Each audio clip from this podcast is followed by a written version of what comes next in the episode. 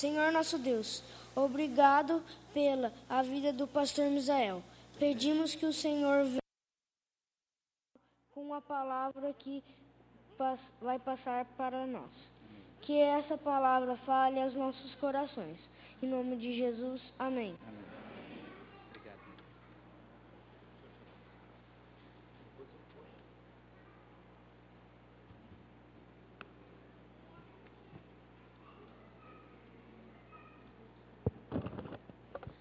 Eu saúdo a todos com graça e paz de Jesus Cristo. Amém. Eu fico muito feliz por uma ocasião como essa. É a segunda vez que a gente está fazendo esse tipo de culto com as crianças participando aqui. Desde a primeira vez fiquei bastante surpreso porque foi uma, iniciativa das crianças, né, especialmente por meio da Lu, lá no, com, a, com a sua equipe de culto infantil. E eu achei desde a primeira vez muito interessante isso, porque toda a liturgia, todos os detalhes do culto são preparados pelas crianças, são sugeridos pelo departamento. Então, não é um culto que eu preparei e pedi, olha, Lu, faça assim. E eu acho interessante as crianças querendo vir aqui e oferecer um culto dentro de, dentro de uma liturgia que parece uma liturgia adulta, né? Mas realmente o padrão bíblico de culto é o mesmo para crianças e adultos, e é bom a gente ver as crianças então participando dessa maneira. Eu quero parabenizar a, a nossa irmã Luciene, parabenizar todos que ajudaram, né, também da área de música do departamento infantil, que estão ajudando para realizar esse culto. Quero parabenizar as crianças, o Murilo aí todo charmoso de óculos aí dirigindo o culto as crianças também tocando. Parabéns, viu? Que Deus abençoe muito vocês. Parabéns também aos pais, que eu sei que os pais tiveram que trazer criança para ensaio, incentivar, motivar os filhos. E é muito bom a gente ter esse momento aqui. O culto fica um pouco diferente, o culto é, com todas as crianças sem separação para o culto infantil.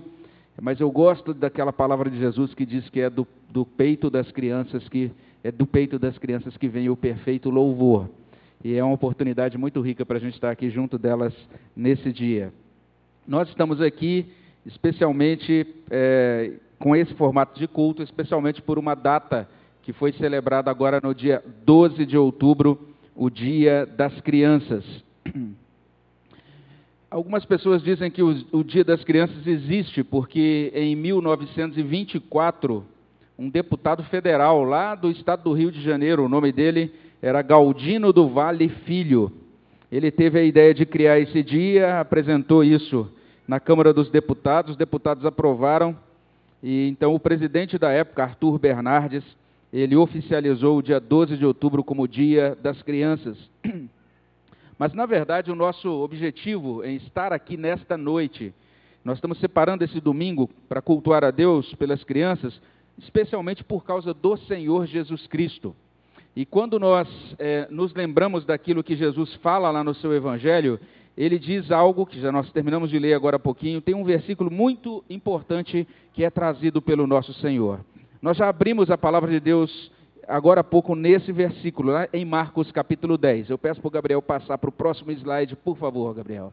E olha bem, nós já lemos esse versículo, mas eu convido você a ler só agora o verso 14 desse capítulo 10 de Marcos. Vamos ler juntos? Olha o que diz são palavras do próprio Senhor Jesus Cristo. Ele diz assim: Deixai vir a mim os pequeninos, não os embaraceis, porque dos tais é o reino dos, dos céus, ou o reino de Deus.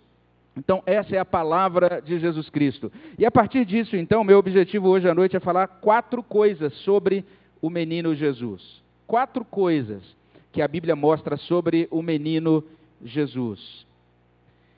Quando nós pensamos na pessoa de Jesus, normalmente a gente é, se esquece que ele teve uma infância. Jesus teve infância, Jesus foi criança, como todas, todos nós fomos crianças, como nós temos crianças aqui hoje também.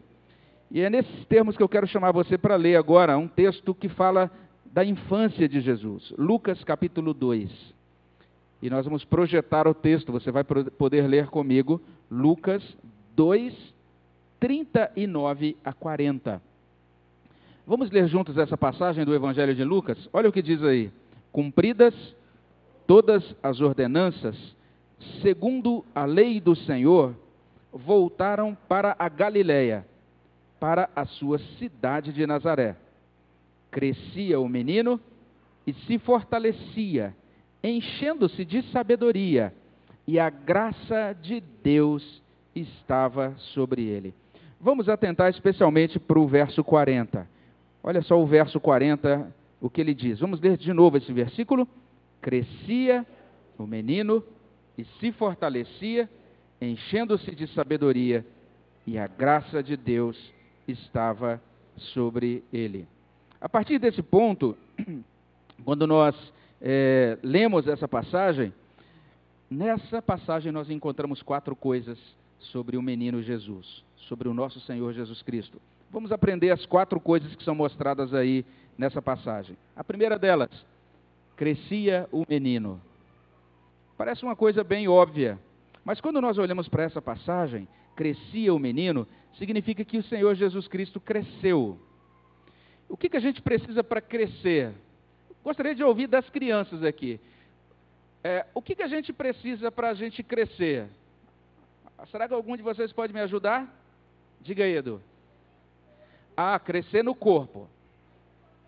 Legal. Então, isso para crescer mentalmente. Fisicamente. Tem uma coisa que a gente gosta de fazer para crescer fisicamente. O que é? O quê? Comer. Alguém gosta de comer aqui para crescer? Não? Alguns gostam. Além de comer, o que a gente precisa mais para crescer? Tem uma coisa importante também. Sabe o que é? Dormir. Tem alguém que gosta de dormir? Eu gosto. Quando a gente dorme, a gente cresce, ajuda a gente a crescer.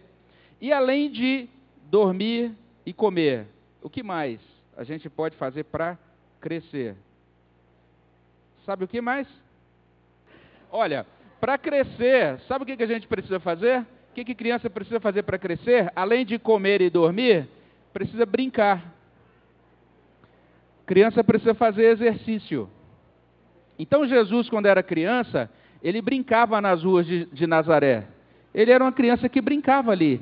Tinha muitas flores, muitos campos, muitos locais muito bonitos e agradáveis para brincar. E Jesus, então, ele comia, ele dormia e ele brincava, ele se exercitava.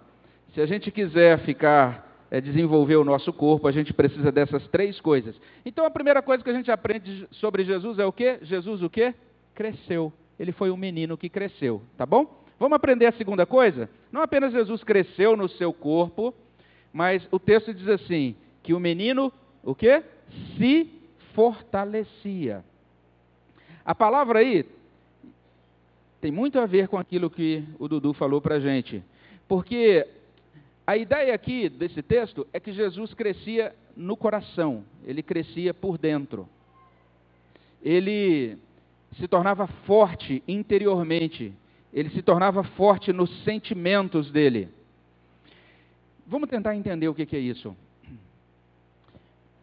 É muito ruim a gente sentir medo, é ou não é? Tem alguém aqui, alguma criança que tem medo de escuro? Eu também não gosto muito de escuro. É ruim, né, o escuro, né? É ruim a gente sentir medo. É bom quando a gente se sente seguro. Jesus ele se sentia totalmente seguro. Ele foi crescendo por dentro de modo que ele não tinha mais medo dentro dele. Ele tinha segurança. Os sentimentos de Jesus, eles eram sentimentos todos organizadinhos. Por exemplo, às vezes a gente fica com raiva, não fica? E a gente fica nervoso. Ou às vezes a gente é, é tímido quando a gente não devia ser tímido, quando a gente devia ser agora mais corajoso. Jesus não. Ele era corajoso na medida certa, ele era forte no seu coração. Essa é a ideia do texto. Ele crescia não apenas por fora, mas ele crescia também por dentro.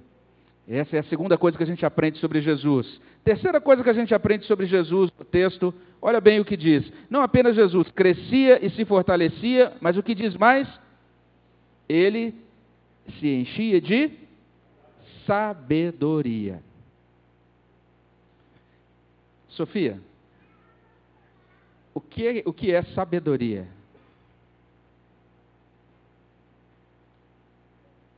Eu vou colocar o microfone aqui para todo mundo ouvir sua resposta. A gente saber as coisas. É isso mesmo. É a gente ser Sofia, né? Porque vocês sabiam que Sofia significa sabedoria, gente? Então Jesus ele crescia em Sofia, ele crescia em sabedoria. Sabedoria significa duas coisas: aprender as coisas, Sofia falou, mas na Bíblia, sabedoria não é apenas aprender as coisas, é você praticar o que aprendeu. Por isso que Provérbios ele diz assim, que o temor do Senhor é o princípio do saber. Você o seu pai ou a sua mamãe ensina uma coisa para você e você pratica, é ou não é?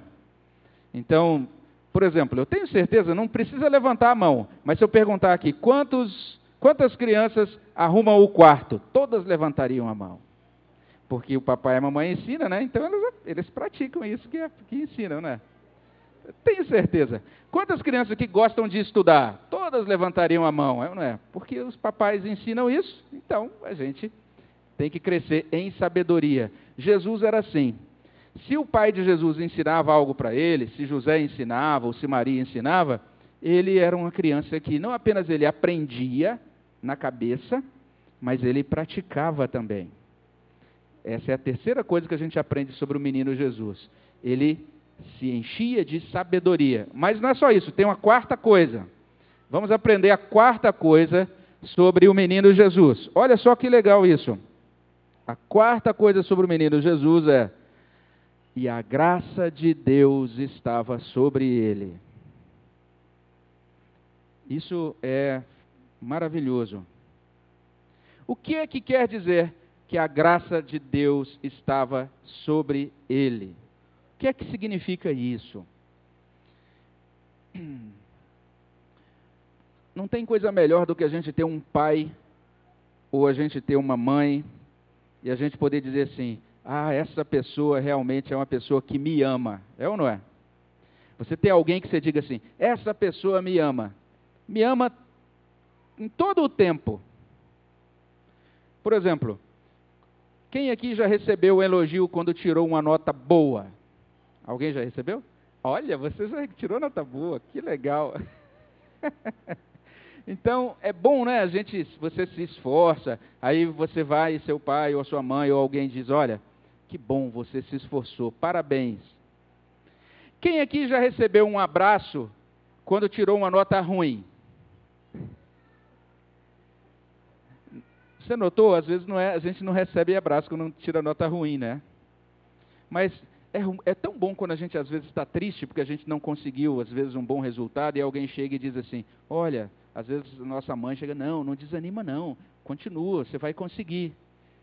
É um amor incondicional, um amor perfeito, um amor que não depende tanto do nosso desempenho, ele nos elogia quando o nosso desempenho é bom, mas esse amor também continua nos apoiando quando a gente tropeça, quando a gente não acerta todas as vezes. Isso é desfrute da graça, isso é crescer na graça. Jesus entendia que o pai dele, Deus, o pai, é um pai gracioso. Jesus, ele entendia tanto do amor de Deus que ele dizia então isso. Ele ficava entusiasmado quando, entusiasmado quando ele falava do amor de Deus, porque ele conhecia a graça de Deus.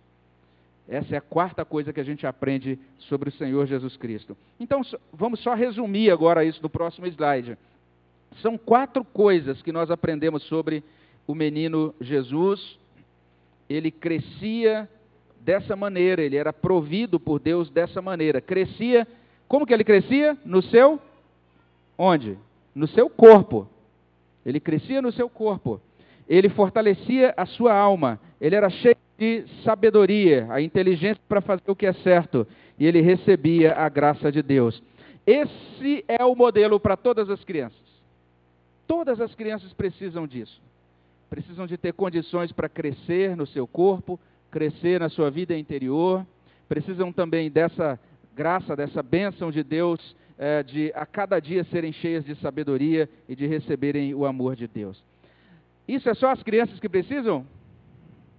Não, nós também, adultos, todos nós precisamos disso também.